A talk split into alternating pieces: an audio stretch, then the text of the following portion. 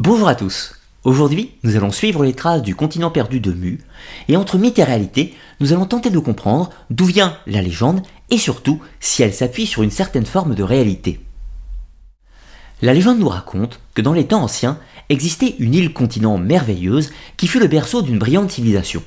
Plus ancienne encore que l'Atlantide, ce continent disparu portait le nom de Mu et se situait dans l'océan Pacifique. De nos jours, il existe de nombreuses œuvres de fiction qui font référence à ce continent légendaire. Tout d'abord, Hugo Pratt, dans la bande dessinée Corto Maltese, lance son héros à plusieurs reprises sur la piste de continents perdus. Glanant légendes et cartes anciennes, Corto Maltese arpente d'anciens sites d'Amérique centrale et du Sud à la recherche des trésors engloutis de Mu, et le tout dans un voyage onirique qui mêle histoire et mythologie. Dans l'animation japonaise Rax et Fond, les habitants de Mu reviennent sur Terre après des milliers d'années d'absence. Les Muliens sont dotés d'un sang de couleur bleue et posséderaient une technologie largement supérieure aux humains, basée sur le son. Nous trouvons encore des références dans d'autres mangas comme Saint Seiya ou Les Chevaliers du Zodiac en français. Le Chevalier d'Or du Bélier y porte le nom de Mu et se présente comme un descendant de l'ancien royaume disparu, ce qui donnerait une origine à ses pouvoirs psychiques. Enfin, la plus célèbre des références nous vient du dessin animé Les Mystérieuses Cités d'Or, où les jeunes héros, Esteban, Tao et Zia, recherchent les anciennes cités du royaume de Mu, en Amérique du Sud, puis au Mexique, du moins dans la première saison. Au cours de leurs aventures, ils découvrent l'ancienne technologie solaire des Muliens et surtout le récit de leur disparition dans une guerre qui les opposait à l'Empire de l'Atlantide. Tao, l'un des trois personnages principaux, est d'ailleurs présenté comme un descendant du peuple de Mu et pouvait déchiffrer leur écriture. Habituellement, dans la légende, la localisation du continent perdu de Mu se place dans l'océan Pacifique, de la même façon que l'Atlantide dans l'océan Atlantique, ou encore que la Lémurie dans l'océan Indien, ou encore que l'Hyperborée au pôle Nord ou dans l'océan Arctique. Chaque océan possède ainsi son propre continent mythique. La légende de Mu, au XXe et XXIe siècle, nous fait le récit d'un empire merveilleux qui aurait existé avant le déluge, c'est-à-dire plusieurs dizaines de millénaires avant notre ère. Le peuple des Muliens aurait vécu en harmonie avec la nature, avec les lois divines, et aurait disposé d'une grande technologie plus avancée que la nôtre. Leur empire se basait sur une terre aujourd'hui disparue, mais ils possédaient des colonies en Amérique où les vestiges seraient encore visibles. Les habitants de Mu auraient édifié nombre de monuments que l'on attribue au peuple de Mésoamérique. Par exemple, les Olmecs, les Mayas, les Toltecs ou encore les Aztèques mais aussi d'Amérique du Sud, comme les fameuses lignes de Nazca ou encore les fameux Moai de l'île de Pâques. L'histoire de Mu se termine néanmoins de façon tragique. Ils seraient entrés en guerre contre l'empire rival de l'Atlantide et se seraient détruits mutuellement avec leurs armes de destruction massive, nucléaires ou autres suivant les versions de la légende. Les deux continents auraient disparu sous les eaux et les quelques survivants auraient trouvé refuge dans des colonies en Amérique et en Asie pour les Muliens et en Europe et en Orient pour les Atlantes, donnant ainsi naissance par la suite aux grandes civilisations de l'Antiquité. La datation de la Grande Destruction possède également des variables suivant les versions du mythe. Parfois on nous donne 20 000 ans avant notre ère ou encore 10 000 ans avant Jésus-Christ. L'idée générale reste néanmoins la même. Le cataclysme aurait eu lieu avant la période du Trias récent, ou la grande montée des eaux, que la guerre Mu-Atlantide aurait potentiellement provoqué en lieu et place de Dieu. De fait, la légende de Mu s'inclut dans le courant de pensée de l'évémérisme, qui hypothétise l'existence d'anciennes civilisations ayant eu un tel niveau de connaissance que leurs successeurs les auraient vus comme des dieux, formant le polythéisme et le panthéon des différentes divinités à travers le monde. Aujourd'hui, la légende de Mu est l'un des sujets de prédilection dans le domaine de l'archéologie alternative. C'est un mythe équivalent ou concurrent de l'Atlantide pour obtenir la place suprême d'ancêtre mythique fondateur de toutes les civilisations. Mais si l'Atlantide possède des sources antiques via les textes de Platon, qui offrent de fait un premier maillon pour la recherche, en est-il de même pour le mythe de Mu? Eh bien, c'est ce que nous allons voir à partir de maintenant.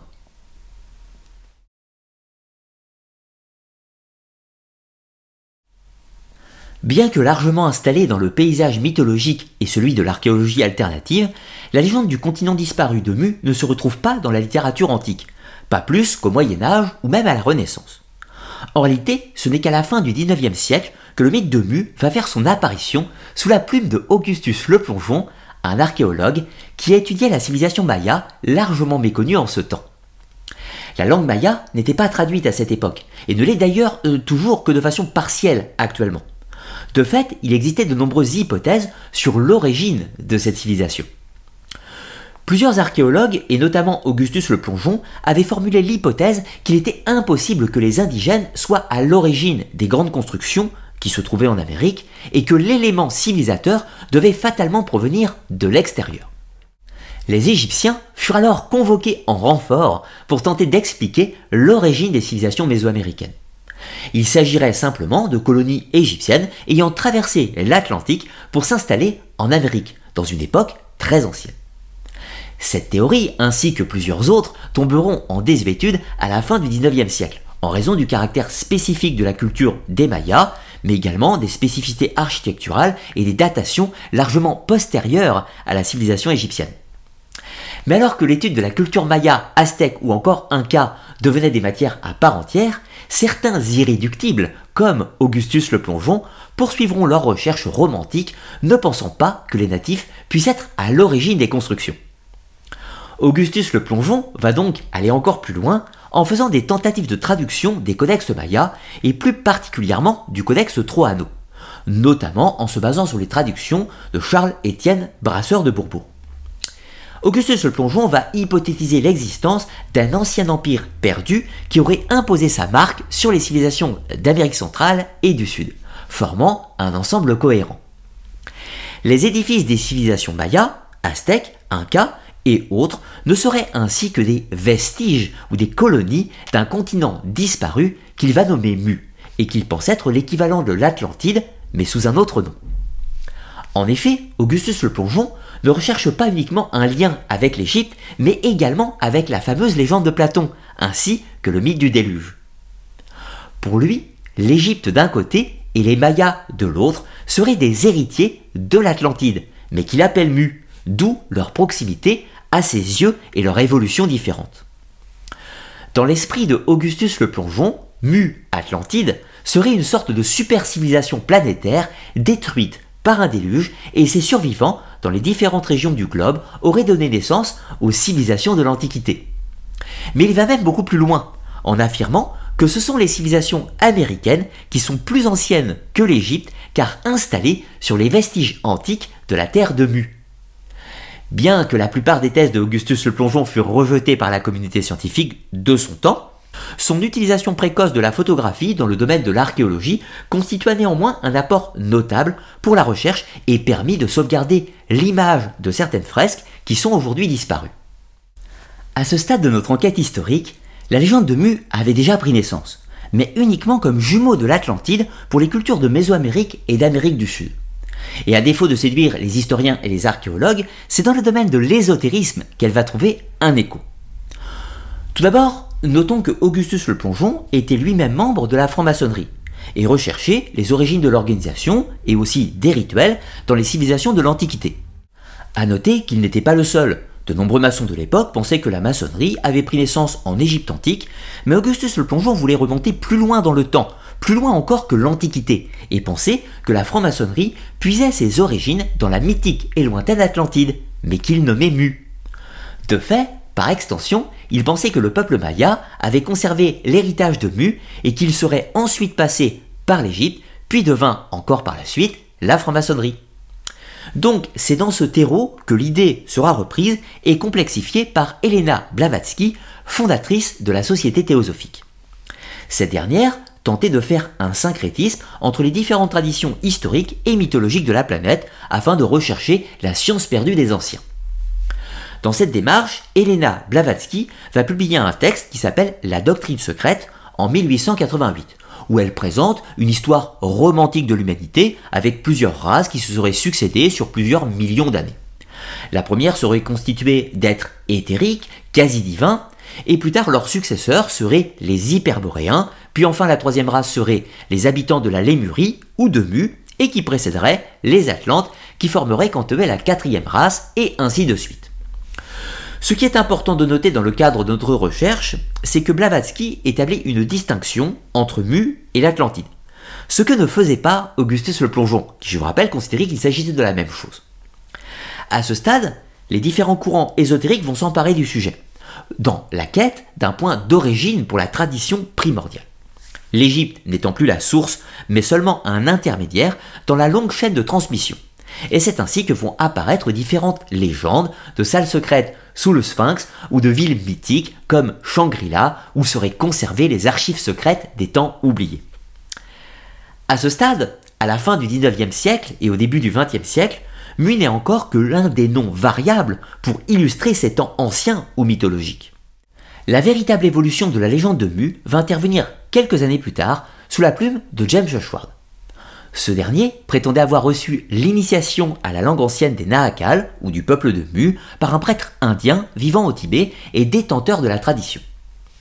Jem Shoshward aurait ainsi pu accéder aux mystérieuses tablettes des Nahakal que, précisons-le, personne à part lui n'a jamais vu, et qui relatait l'histoire du continent disparu de Mu 50 000 ans avant notre ère. Cette fois-ci, le continent ne se trouvait pas dans l'océan Atlantique, à l'instar de l'Atlantide, mais dans le Pacifique, et ses colonies ou son influence s'étaient répandues sur les Amériques, l'Asie et l'Océanie. James Chochward établit ainsi une différence avec Augustus le Plongeon, mais également avec Elena Blavatsky, qui associait Mu à la Lémurie dans l'océan Indien. James Churchward affirmait encore que les îles Hawaï, de Pâques et des Fidji seraient en réalité des vestiges encore émergés du continent disparu. James Churchward nous présente sa version de la légende de Mu dans trois livres qui seront publiés dans les années 20 et 30, Mu, le continent perdu, l'univers secret de Mu et le dernier, le monde occulte de Mu. Pour James Churchward, Mu aurait sombré sous les flots il y a près de 10 000 ans avant notre ère, mais les survivants auraient fondé les bases des civilisations d'Amérique centrale et du Sud, de l'Égypte, de l'Inde et même de la Mésopotamie.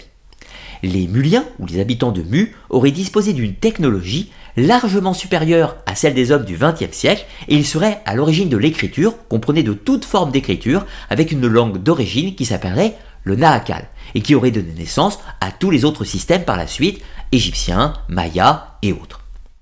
Les Muliens auraient également disposé d'une haute spiritualité en accord avec les lois cosmiques de l'univers et auraient anticipé leur propre destruction et corruption de leur peuple en laissant des vestiges et des documents pour leurs successeurs. Ce que Shoshward prétendait justement avoir retrouvé avec les fameuses tablettes de Nahakal.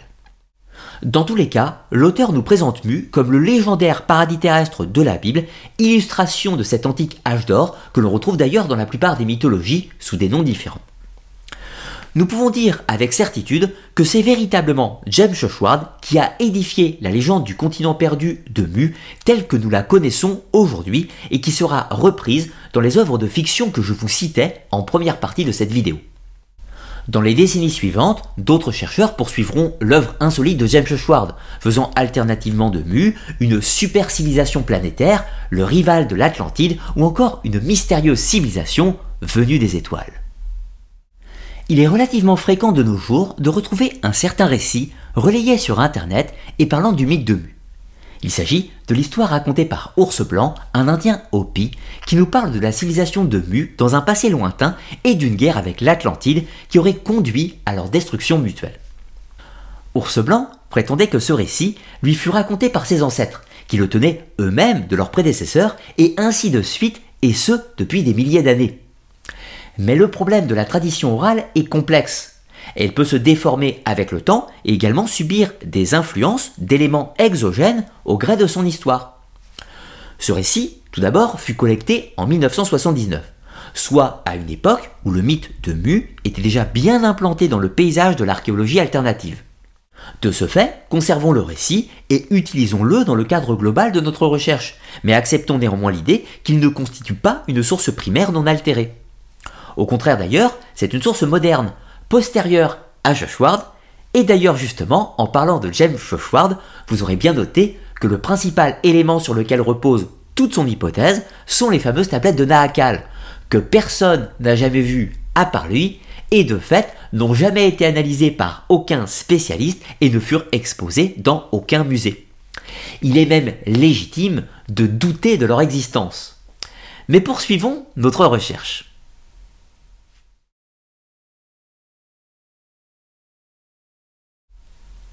Abandonnons maintenant la mythologie moderne du continent de Mu, qui, je vous le rappelle, n'apparaît pas avant la fin du 19e siècle, sous la plume de Augustus le Plongeon, et se trouve modifié dans un cadre ésotérique par Elena Blavatsky, avant de prendre sa forme définitive avec James Schwartz dans le premier tiers du XXe siècle. Il n'existe aucune occurrence du mythe de Mu dans l'histoire et la mythologie ancienne. L'apparition du terme est lui-même issu d'une mauvaise traduction du codex Troano par Charles-Étienne Brasseur de Bourbourg, mais néanmoins, et afin de poursuivre notre recherche, acceptons l'idée que le continent de Mu pourrait tout simplement avoir un autre nom dans les mythes anciens. Alors pour commencer l'enquête, historique et mythologique, il nous faut définir précisément ce que nous cherchons et voir si des éléments peuvent correspondre à la réalité ou à minima aux légendes des anciens peuples.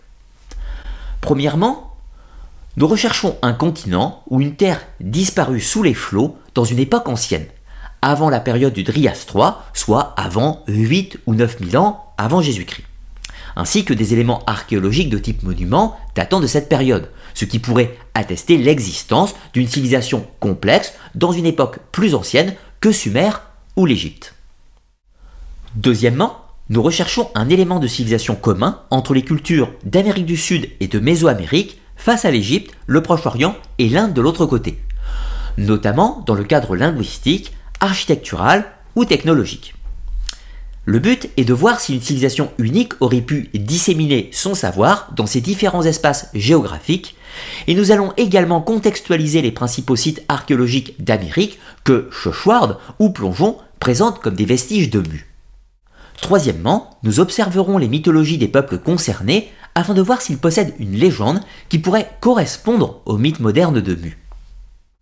Sur le plan géologique, il est attesté que le niveau des océans a augmenté de 120 mètres environ sur la surface du globe, mais cependant cet événement ne s'est pas fait soudainement, mais progressivement, puisqu'il s'échelonne entre moins 18 000 et moins 7500 ans, soit la période dite du Drias III, et correspond à la fin de la dernière période glaciaire. S'il est vrai que certains territoires côtiers et certaines îles furent bel et bien recouverts sous les eaux, les géologues sont unanimes aucun continent n'a sombré dans le Pacifique, pas plus que dans l'Atlantique ou l'océan Indien, du moins pas dans les derniers millions d'années. Pour l'exemple, il y a quelques années, l'histoire du continent englouti de Zélandia, dans l'océan Pacifique, fut parfois présentée comme la légendaire Terre de Mu. Cependant, la disparition sous les eaux a eu lieu il y a près de 20 millions d'années, soit bien avant l'apparition de l'Australopithèque et évidemment d'Homo sapiens. À ce stade, au début du XXIe siècle, il n'existe aucune preuve concrète qu'un continent aurait disparu sous les flots à l'échelle de temps de l'humanité. Si l'hypothèse d'une brillante civilisation dans une échelle de temps acceptable s'avérait exacte, celle-ci devrait se trouver sur les côtes ou sur un ensemble d'îles, mais pas sur un continent submergé. Or, il existe bien des vestiges d'occupation humaine sur des terres aujourd'hui submergées. C'est notamment le cas du Doggerbank dans la mer du Nord, qui a vu passer des chasseurs-cueilleurs semi-nomades, mais pas de bâtiments cyclopéens, d'après nos connaissances actuelles. Pour le cas du Dockerbank, qui a sombré environ 8000 ans avant notre ère, nous sommes face à un développement classique du passage entre préhistoire et protohistoire, mais pas face à une civilisation complexe au sens antique avec des monuments, une écriture et tout un tas d'autres éléments technologiques. D'autres sites plus énigmatiques comme Yonaguni dans la mer du Japon ou la route de Bimini aux Bahamas semblent bel et bien, à contrario, présenter une architecture cyclopéenne sous les eaux. Mais le problème étant qu'il n'est pas possible à ce stade de dater ces monuments par eux-mêmes, mais seulement d'émettre des hypothèses sur la date de leur submersion. S'il est possible qu'ils furent édifiés avant la fin de Drias III, soit avant 8000 ans avant notre ère, à une période où le niveau des eaux était plus bas, il est possible également que ces monuments se soient affaissés dans une période de temps plus récente suite à des glissements de terrain, tremblements de terre ou autres phénomènes. Les sites en question étant à proximité immédiate des côtes et dans des zones propices aux troubles géologiques. Notons également qu'il existe des controverses quant à la nature des monuments, s'ils sont naturels ou de main de l'homme. Vous trouverez plusieurs études en description de cette vidéo afin de vous faire votre propre opinion sur ces différents sujets. À ce stade, il me semble péremptoire de vous donner une réponse fermée. Disons juste que ces sites, archéologiques ou non, ouvrent plus de questions qu'ils n'offrent de réponses et ne suffisent pas pour affirmer l'existence d'une civilisation complexe avant le Drias. Dans le même registre, les cités englouties de Kambat et de Dwarka, dans la vallée de l'Indus, qui se trouvent à près de 40 mètres sous les eaux, ouvrent les mêmes questions. Les quelques éléments datables sur site semblent proposer des dates entre 7500 et 5000 ans avant Jésus-Christ. Bien que le débat soit très animé sur le sujet et que ces résultats ne font pas l'unanimité, leur contexte ne pouvant être établi de façon certaine, d'autres donnant des dates plus récentes, d'autres des dates beaucoup plus anciennes, donc aucune certitude à ce stade. Dans tous les cas, Kambat et Dwarka ne sont pas dans le Pacifique, ni même dans l'Atlantique, et n'ont de fait aucun rapport avec le mythe moderne de Mu ou le mythe ancien de l'Atlantide. Au mieux, ils pourraient représenter une colonie largement postérieure des survivants d'une ancienne terre mythique.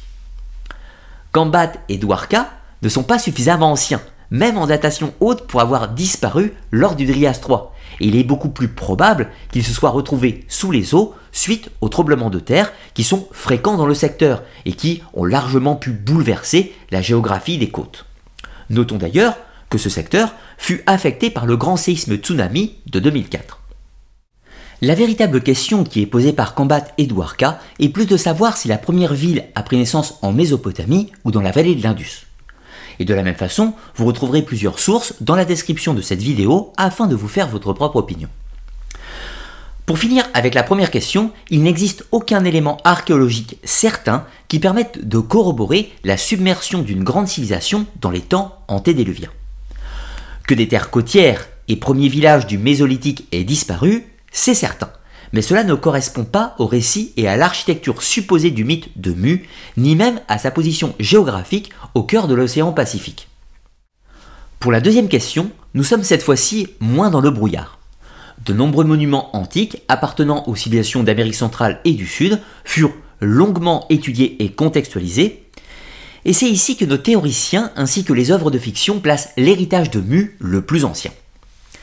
Mais contrairement aux affirmations d'Augustus le Plongeon et de James Schwartz, l'essor de la civilisation y est beaucoup plus tardif qu'en Égypte ou qu'en Inde.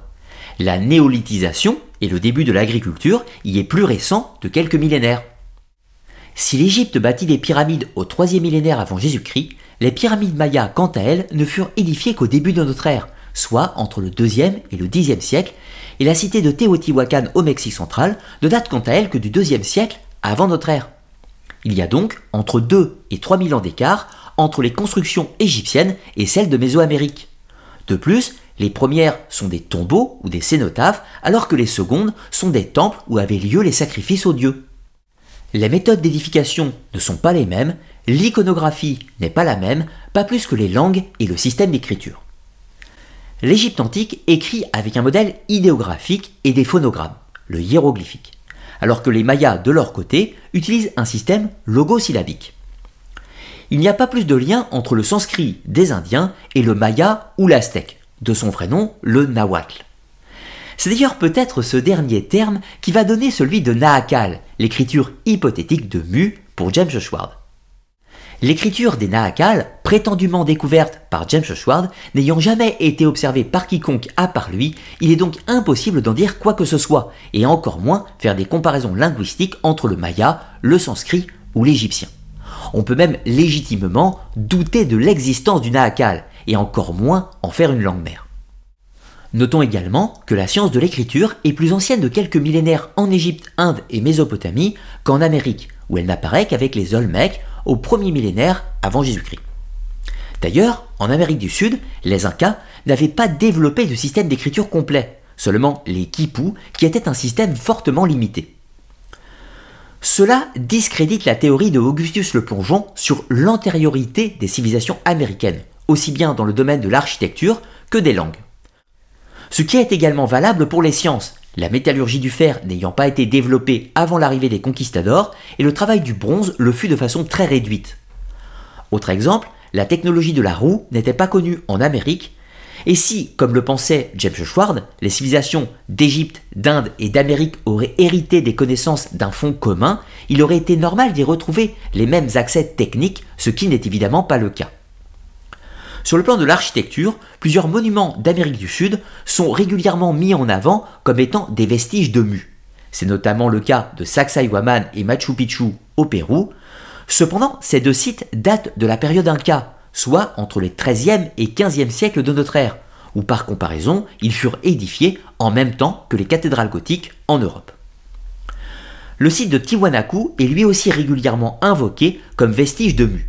Certains chercheurs lui prêtent une construction remontant à 10 ou 15 000 ans avant Jésus-Christ. En réalité, les études les plus récentes le placent seulement au 1er siècle de notre ère, ce qui en fait déjà l'un des plus anciens monuments d'Amérique et contemporain de la construction du Colisée de Rome, mais il ne remonte pas au temps antédéluvien. Pour finir, les géoglyphes de Nazca, qui conservent encore bien des mystères, furent édifiés sur une longue période temporelle s'étalant entre le 3e siècle avant notre ère et le 8e siècle de notre ère. Ils ne remontent pas plus au temps antédiluvien, ni même aux pyramides d'Égypte ou ziggourats de Mésopotamie. Sans pour autant pouvoir décrire ici toutes les spécificités des sites nommés euh, qui mériteront toutes des vidéos dédiées afin de rentrer dans le détail de leur histoire, notons qu'ils n'apparaissent pas aux mêmes époques, ne sont pas du même style et n'ont pas les mêmes architectes.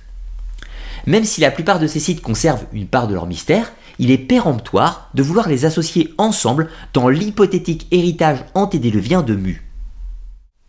Pour finir, la troisième question concerne l'aspect mythologique. Y a-t-il des mythes de continents disparus dans les mythologies antiques d'Amérique du Sud et centrale? Nous trouvons en effet un élément commun aussi bien chez les Mayas, Aztèques et Incas avec le mythe des âges ou des soleils. Le récit est relativement proche sans pour autant être identique. En résumé, les dieux auraient créé et détruit plusieurs humanités dans des temps indéfinis au nombre de 3, 4 ou 5, suivant les versions du mythe. La dernière étant l'humanité actuelle, les fils du soleil chez les Incas ou les hommes de maïs chez les Mayas. Ainsi, et de façon relativement simpliste, nous pourrions dire Mu correspond à l'une des sous-humanités passées et détruites par la colère divine, prenant forme d'un déluge ou autre cataclysme. Mais sans plus de précision. En contre-argument, précisons qu'on ne parle pas de continents engloutis ni d'humanité développée dans les temps anciens, juste des êtres imparfaits ou qui ne correspondaient pas au désir des divinités et qui furent détruits pour ces mêmes raisons. Ensuite, loin des Amériques, on retrouve le mythe du déluge dans de nombreuses cultures notamment dans l'histoire de Noé pour la Bible, de Deucalion chez les Grecs, d'Atrahasis chez les Mésopotamiens, ou encore de Manu en Inde et de nombreux autres. Cependant, il n'est pas fait mention spécifique d'un continent disparu ou englouti. Le cataclysme est général et global, et l'eau redescend par la suite. Pour plus de précision, je vous renvoie à ma vidéo spécifique sur le mythe du déluge. Notons d'ailleurs que chez les Égyptiens, le mythe du déluge n'existe pas, si ce n'est sous la plume de certains auteurs à la traduction douteuse de celle hiéroglyphique. Le mythe du déluge n'existe pas plus que le mythe d'un continent disparu en Égypte. En Mésopotamie, en Inde et chez les Hébreux, les Celtes et bien d'autres encore, il existe des récits mythiques de villes disparues ou détruites par la colère des dieux. Pour citer, nous avons la légende d'Iram dans le Coran, de Sodome et Gomorre ou encore de Babel dans la Bible, la cité d'Is en Bretagne, de Kitej en Russie et bien sûr la légende de l'Atlantide de Platon, qui, précisons-le, est un événement séparé du déluge dans le texte du philosophe. Ce n'est que postérieurement que le mythe de la destruction de l'Atlantide fut associé au mythe du déluge, mais ce ne fut pas le cas dans le texte de Platon. Ce que l'on peut dire à ce stade, c'est que le récit d'une ville ou d'un continent perdu est plus spécifique au monde européen et oriental qu'à l'Amérique. Sachant que le manque de sources sur le nouveau continent est peut-être responsable de ce manque, il est possible que certains récits ne nous soient évidemment pas parvenus. À ce stade, il semble que la destruction de Mu n'est qu'un copier-coller du mythe de l'Atlantide, déplacé dans le Pacifique par les théoriciens de cette histoire. Il existe néanmoins une tradition légendaire concernant un continent englouti et provenant de l'Amérique du Sud. C'est sur l'île de Pâques que nous allons la trouver. Le peuple Rapanui aurait conservé le souvenir de leur terre d'origine, ils seraient venus sur l'île de Pâques afin de survivre à un cataclysme qui a englouti la terre légendaire de Iva. Sur le plan historique, le peuplement de l'île de Pâques a eu lieu entre 800 et 1200 de notre ère, par des populations polynésiennes des îles Marquises et notamment des îles de Iva-Oa et de Nuku-Iva. On constate une proximité culturelle entre l'île de Pâques et les Marquises, et l'exploit du voyage en pirogue force le respect. L'iconographie des statues Moai partage également des points de ressemblance avec les stèles des marquises, même si les Rapanui ont évolué séparément au cours des siècles, développant un style propre. Pour se concentrer sur notre sujet, la terre de Iva pourrait-elle correspondre au mythe de Mu? Eh bien la réponse peut être oui et non à la fois. Si l'on établit un triangle entre Hawaï, l'île de Pâques et la Nouvelle-Zélande, les îles Marquises ou Iva se placent quasiment en son centre. Toutes les personnes qui ont vécu dans ce triangle appartenaient aux différentes branches du peuple polynésien, et de fait, on pourrait parler d'un vaste empire maritime de culture polynésienne qui se place dans le Pacifique en lieu et place de l'endroit où James Shushward place son continent de Mu. Bien sûr, comme nous l'avons vu, il n'y a pas de continent englouti à cet endroit, mais il y a néanmoins eu des populations qui ne s'appellent pas Muliens, mais Polynésiens. Ils ne sont pas les édificateurs de Tiwanaku, de Sacsayhuaman ou encore de Teotihuacan.